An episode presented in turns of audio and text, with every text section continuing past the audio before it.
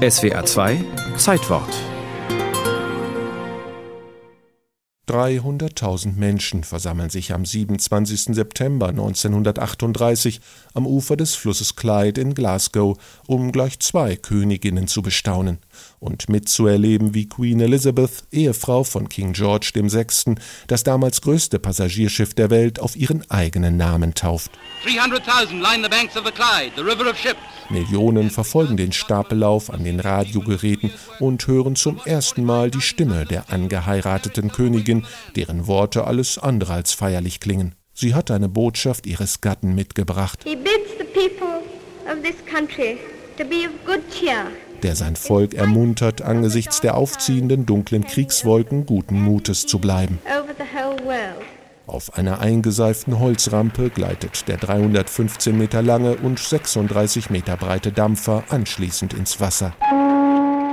Gebaut worden war die Königin der Meere mit den zwei roten Schornsteinen, um im harten Wettbewerb auf der Transatlantikroute von Southampton nach New York bestehen zu können.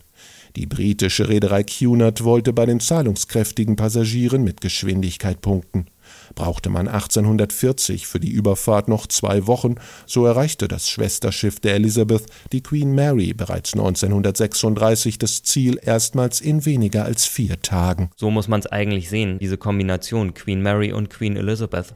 Man baute zwei Schiffe, mit denen es also das erste Mal möglich war, einen wöchentlichen Transatlantikfahrplan zu bedienen. Nils Schwertner hat sich intensiv mit der Geschichte der Ozeanriesen beschäftigt. Bis dato hatte man dafür immer drei gebraucht und die Cunard Line ist also auch die einzige Reederei, die das jemals auf die Beine gestellt hat, einen wöchentlichen Fahrplan mit zwei Schiffen. Doch durch den Kriegsausbruch 1939 wurde dieser Plan zunächst einmal durchkreuzt und aus der Queen Elizabeth wurde ein Kriegsschiff.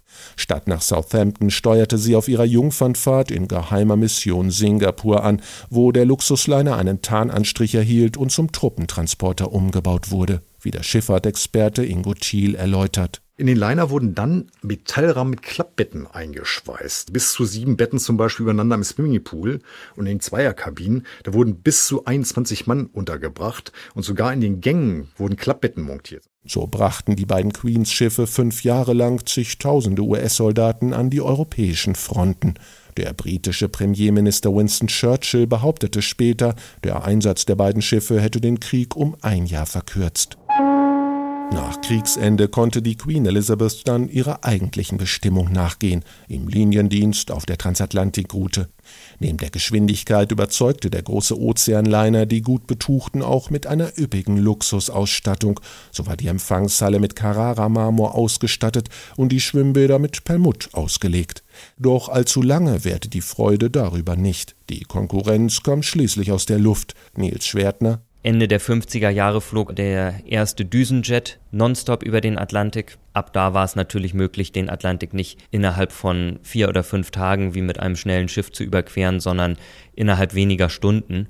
Damit war irgendwo das Ende der Transatlantikliner eingeleitet. Die 908. und letzte Überfahrt der Queen Elizabeth endete 1968 in Southampton. Anschließend sollte sie in Florida als Hotelschiff ihr Dasein fristen, doch dieser Plan scheiterte ebenso wie die Idee eines chinesischen Milliardärs, der die ausrangierte Königin der Meere kaufte, um daraus eine schwimmende Universität zu machen. Im Januar 1972 ging die Queen im Hafen von Hongkong in Flammen auf, die Ursache dafür wahrscheinlich Brandstiftung, das aber konnte nie aufgeklärt werden. Im James Bond-Film Der Mann mit dem goldenen Colt hat das Schiffswrack schließlich einen letzten großen Auftritt als Versteck für den britischen Geheimdienst.